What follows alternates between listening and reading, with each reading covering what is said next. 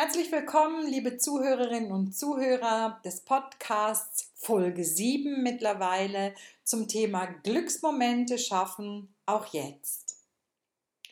Mein Name ist Bettina Ugolini und ich freue mich, mit Ihnen über das Thema Glück nachzudenken. Wer möchte das nicht, glücklich sein? Wer sehnt sich nicht danach, egal ob wir alt oder jung sind? Der Wunsch nach Glück und auch das Streben nach Glück ist so alt wie die Menschheit selber. Glücklich sein ist ein ganz zentrales Element im Leben jedes Einzelnen. Glücklich bleiben bei so vielen schlechten Nachrichten, bei so viel Veränderung in meinem Alltag, bei so viel Angst und Ungewissheit, auch um die eigene Zukunft. Ist denn das möglich? Oder was ist Glück eigentlich?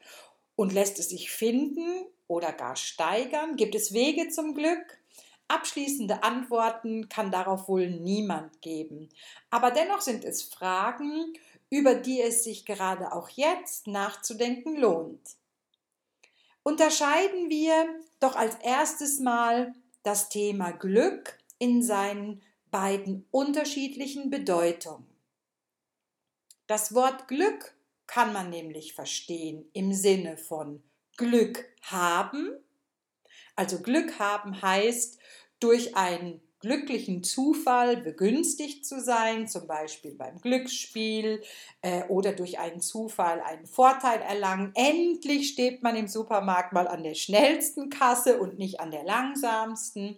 Oder auch durch einen Zufall einen Nachteil vermeiden. Zum Glück bin ich da nicht hingegangen, weil da war es dann nachher so voll. Die zweite Bedeutung ist nicht Glück haben, sondern Glück empfinden. Das Empfinden von Glück ist sowohl ein Gefühl als auch ein Zustand, in dem sich eine Person befindet und der sich durch ein allgemeines, oft unbewusstes Wohlbefinden auszeichnet. Entscheidend ist hier gar nicht die objektive Situation oder die objektiven Tatsachen, sondern ausschließlich das subjektive Erleben dieser betreffenden Person. Glücksforscher verwenden deshalb statt des Begriffes Glücks hier eher den Begriff des subjektiven Wohlbefindens. Und diese Art von Glück erleben, Glück empfinden, kann während einer kurzen Zeitdauer sein, also ein kurzer Moment, zum Beispiel dann, wenn man mit Freunden zusammen ist, eine wichtige Sache erfolgreich abschließt oder vielleicht einen Brief erhält oder jemanden endlich wieder sieht, jetzt auch bei Corona nach einer langen Trennung. Ein kurzer Moment des Glücks, Glück empfinden, kann aber auch ein dauerhaftes Gefühl sein nämlich mit dem eigenen Leben zufrieden sein, viele Glücksmomente erleben und grundsätzlich ein subjektives Wohlbefinden im eigenen Leben zu haben. Ja, was sagt uns die Glücksforschung zu diesem Thema? Um den Fragen zum Glück auf den Grund zu gehen, gibt es mittlerweile einen großen Forschungsstrang aus verschiedenen Disziplinen und dort wird auch mit unterschiedlichen Methoden geforscht. Man kann zum Beispiel Menschen in Gruppen teilen, je nachdem, Geschlechtsgruppen, Männer und Frauen oder ähm, junge und alte, ähm, arme und reiche in Bezug auf verschiedene Kulturen. Und dann kann man diese Menschen durch Fragebögen, die das Glücksniveau abfragen, erforschen und diese Gruppen erfassen und dann vergleichen und kommen vielleicht zu dem Schluss, dass die eine Gruppe im Vergleich zur anderen ein höheres Glücksniveau hat. Oder aber Menschen protokollieren das, was sie gerade tun, ihre Aktivität und gleichzeitig, wie sie sich dabei fühlen um auch diese Informationen dann wieder zu gruppieren und daraus Schlüsse zum Thema Glück ziehen zu können. Über viele solcher Studien hinweg haben sich bestimmte Bereiche herauskristallisiert, die große Auswirkungen auf unser Glückserleben haben und auch andere, die anscheinend weniger bedeutsam sind. Was hier ganz wichtig ist, es geht dabei immer darum, dass es eine wechselseitige Beziehung ist. Das heißt also, es gibt einen Zusammenhang zwischen Aktivität und Glück. Das bedeutet aber nicht zwangsläufig, dass Aktivität Glück erzeugt, sondern es kann genauso gut auch bedeuten, dass Glück aktiv macht. Das heißt also, manchmal lässt es sich gar nicht so genau sagen, ob ein bestimmter Faktor Glück verursacht oder durch das Glück bewirkt wird. Also, was sind nun die wichtigen Bereiche dafür, ob und wie wir Glück erleben? Zum einen spielt unsere Genetik eine Rolle. Es sind also tatsächlich unsere Gene und damit verbunden angeborene Persönlichkeitseigenschaften, die Unterschiede im Glückserleben erzeugen. So zum Beispiel der Optimismus. Und man weiß heute, dass bis zu 50 Prozent in unseren Genen liegt. Aber das ist nicht alles. Es gibt ja noch weitere 50 Prozent. Und was ist da bedeutsam? unsere Beziehung natürlich zu Menschen, denen wir uns nahe fühlen. Glückliche Menschen investieren in ihre sozialen Beziehungen und sie bekommen auch Unterstützung von Freunden und Familie. Außerdem glauben sie, dass andere Menschen sie schätzen und mögen, egal ob das der Wahrheit entspricht.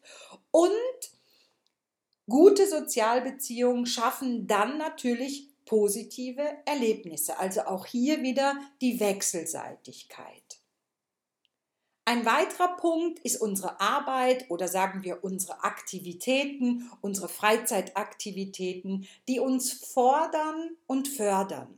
Glückliche Menschen haben entweder in ihren beruflichen oder aber privaten Aktivitäten Gefühle, die diesem Gefühl des Glücks sehr verwandt sind und in der Glücksforschung mit dem Begriff Flow zu bezeichnen sind. Flow entsteht im Beruf, entsteht aber auch bei der Ausübung von Hobbys, bei Geselligkeit, beim Reden, beim Sport, ins Kino gehen, lernen, Autofahren. Generell bei Aktivitäten, und das ist wichtig, die weder über noch unterfordern. Vielleicht kennen Sie dieses Gefühl, wenn wir es umschreiben, mit dem etwas Selbstvergessen zu tun. In einer Tätigkeit so gefangen zu sein, dass man alles rundherum vergisst und plötzlich merkt, die Zeit ist wie im Fluge vergangen. Ein weiterer Punkt ist der Glaube, die Religiosität und die Spiritualität. Glückliche Menschen haben einen Lebenssinn gefunden und das macht zufrieden. Bildung, und das ist spannend, Bildung, Einkommen, Geschlecht oder der Zivilstand, also ob wir Singles, verheiratet, geschieden oder gar verwitwet sind und andere sogenannte soziodemografische Variablen wurden ganz häufig untersucht und beeinflussen unser Glück jedoch anscheinend nur zu einem sehr kleinen Teil zwischen 2 und 5 Prozent. Bei den Themen Gesundheit, Geld, Intelligenz und auch Attraktivität könnte man meinen, sie seien von großer Bedeutung für unser Glückserleben. Die Glücksforschung kann das jedoch nicht bestätigen. Weitere wichtige Erkenntnisse aus diesem Forschungszweig sind dass Glück und Glücklichsein für jeden etwas ganz anderes bedeutet. Ich weiß nicht, an was Sie gedacht haben, als ich den Titel der Sendung genannt habe. Wir alle haben Vorstellungen davon, wir empfinden sofort etwas, wir erinnern uns an glückliche Momente, wir wissen, wie es sich anfühlt. Aber jeder fühlt es eben für sich. Wir wissen jetzt, unsere Lebensbedingungen unter Faktoren wie Wohlstand, Geschlecht, Intelligenz und auch das Alter entscheiden nicht maßgeblich über unser Glücklichsein. Im Gegenteil. Wir vermuten ja häufig, dass man mit dem Alter weniger glücklich wird, weil das Leben dann vermeintlich schwieriger werden könnte. Das stimmt so aber nicht, sondern im Gegenteil. Die glücklichste Altersgruppe unserer Gesellschaft sind äh, Menschen, zwischen 65 und 80. Ja, was ist denn dann maßgeblich für unser Glücklichsein verantwortlich?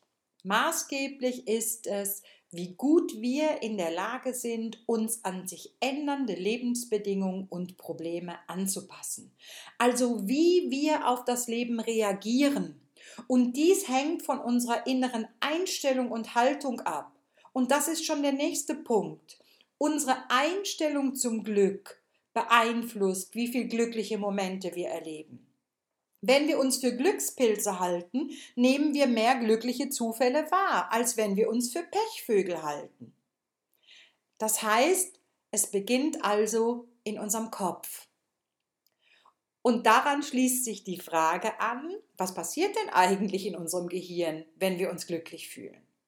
Es gibt in unserem Gehirn so etwas, das man als Lustzentrum bezeichnen könnte. Also eine Ansammlung von Hirnzellen im Mittelhirn und die werden immer dann aktiv, wenn etwas passiert, das besser ist, als wir es erwartet haben, wenn wir von etwas überrascht sind. Dann stoßen sie diesen Glücksstoff Dopamin aus und leiten ihn weiter zu einem Kern im vorderen Hirn und im Frontalhirn.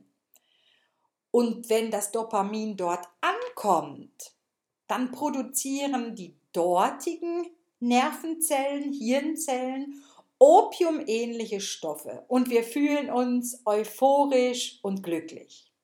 Das Dopamin im Frontalhirn führt also dazu, dass unser Gehirn besser funktioniert. Wir werden aufmerksamer, verarbeiten die Informationen des unerwarteten Ereignisses und lernen, was gut für uns ist. So gesehen ist unser Glücksgefühl fast nur ein Nebenprodukt unseres Lernvermögens. Damit wir aber nicht eine Überdosis an Glück bekommen, ist es wichtig, dass unser Glücksempfinden auch wieder abflaut. Also sobald diese Botenstoffe wieder weniger werden. Unser Gehirn ist nicht dafür gebaut, dauernd glücklich zu sein, aber es ist süchtig danach, nach Glück zu streben. Und diese Aktivität dieser Schaltkreise beeinflusst also unsere Stimmung. Die Schaltkreise sind angeboren. Damit ist auch diese Fähigkeit, Glück zu empfinden, angeboren. Die gute Nachricht ist aber, es ist trainierbar. Glück ist lernbar. Zum Beispiel, indem man regelmäßig angenehme Erfahrungen ins Gedächtnis ruft, lustige Filme anschaut, vielleicht ein Glückstagebuch führt, in das man immer wieder mal schauen kann und sich an glückliche Momente erinnert. Auch unsere Sinne sind unweigerlich mit unserem Glück oder Lustzentrum verbunden. Angenehme Gerüche, schöne Musik etc. kann uns in eine andere, schöne Stimmung versetzen. Wiederholung und Training ist hierbei aber ganz wichtig.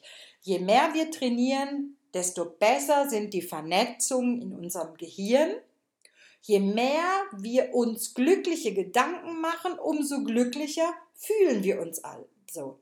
Glücksgefühle sind damit kein Zufall, sondern die Folge der richtigen Gedanken und Handlungen. Hier stellt sich natürlich die Frage, unterscheiden sich glückliche Menschen denn dann von weniger glücklichen irgendwie? Glückliche Menschen haben ihr Leben selbst in der Hand. Das heißt auch, dass sie den Eindruck haben, Sie können in ihrem Leben selber etwas bewirken. Sie haben die Kontrolle über ihr Leben. Sie können Dinge beeinflussen. Glückliche Menschen schaffen die Balance zwischen dem, was sie haben und dem, was sie wollen, also zwischen den Möglichkeiten und den Ansprüchen. Glückliche Menschen sind nicht auf das Glück fokussiert, sondern leben und nehmen die Freuden des Lebens einfach mit. Und scheinbar gibt es Dinge, die sie vermeiden. Sie vergleichen sich nämlich nicht mit anderen.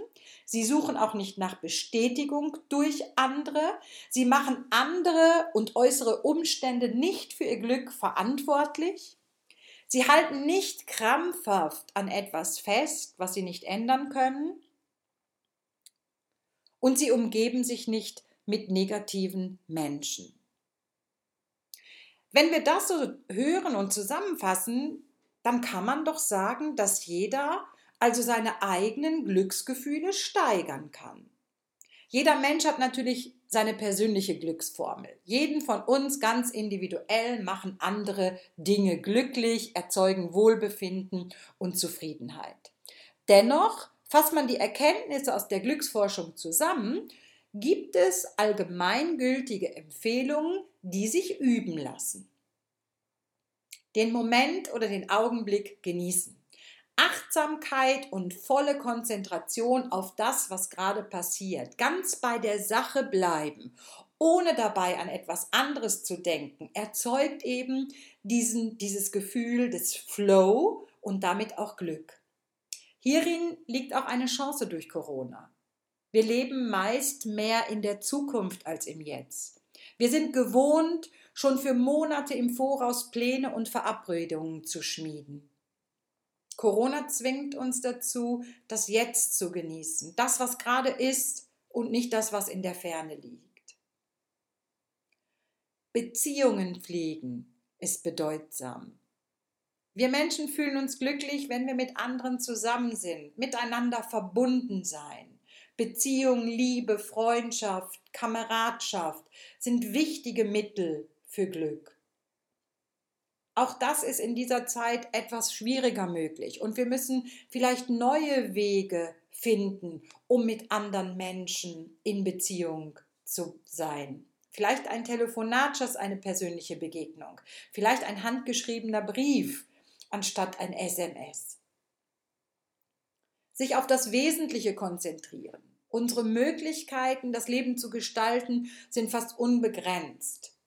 Corona hat uns auch da eine Aufgabe gestellt. Nicht wahllos konsumieren, die Bedingungen des Genießens kontrollieren und sich auf das Wesentliche konzentrieren. Was macht mich jetzt eigentlich glücklich, statt Dauerberieselung und Überfütterung? Sich selbst etwas abverlangen, in der Arbeit oder in der Freizeit. Das heißt, das Ausreizen, das Üben der eigenen Talente und Fähigkeiten, und die hat jeder von uns, egal ob alt oder jung, führt zu Floh und Stolz auf die eigene Leistung und das steigert das Selbstwertgefühl. Sich in Gelassenheit üben, das Glück nicht erzwingen, verzichten, aufschieben können, sich nicht unablässig als das Wichtigste zu sehen. Sich an Schönes erinnern macht glücklich. Sich bewegen, aktiv sein macht glücklich. Positive Ziele machen glücklich. Ein Glückstagebuch macht glücklich. Und Lachen macht glücklich.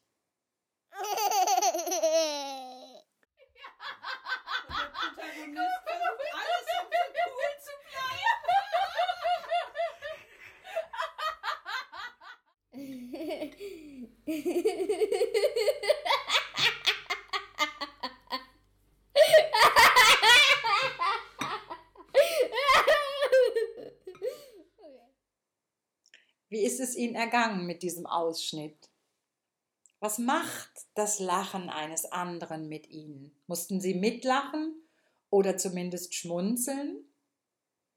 Es gibt Glücksforscher, die sagen, in eine Bewegung zu gehen, fördert auch die Emotion. Hat dieses Mitlachen, diese unwillkürliche Anspannung ihrer Muskulatur, die man fast nicht kontrollieren kann in einem solchen Moment, ihre Stimmung gerade ganz kurz verändert? Tu so, als ob du glücklich wärst und du wirst es sein. Lächeln verändert unsere Stimmung, egal ob es ein echtes Lächeln ist oder nicht. Jeder muss an seinem Glücksmodell selber basteln, bewusst auf die Suche nach dem persönlichen Glück gehen, Glücksmomente steigern.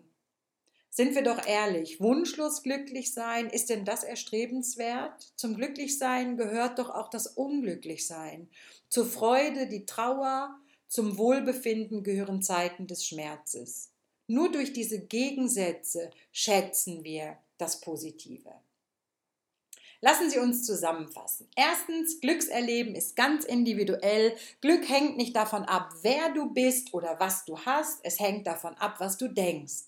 Glücksmomente suchen und sammeln, vielleicht in einem Glückstagebuch, kann uns zeigen, wie viel Glück uns begegnet, ohne dass wir es sehen. Glücklich sein und die Suche nach Glück ist ein lebenslanger Prozess. Er gehört zu unserem Mensch und zu unserem Lebendigsein. Lassen Sie uns gemeinsam und schließlich natürlich jeder für sich für das eigene Glück sorgen. Tja, und wo liegt mein Glück heute? Ich verrate es Ihnen. Es liegt in der Vorfreude. Ihnen wünsche ich viel Erfolg auf der Suche nach glücklichen Momenten und danke Ihnen, dass Sie dabei waren. Bis zum nächsten Mal.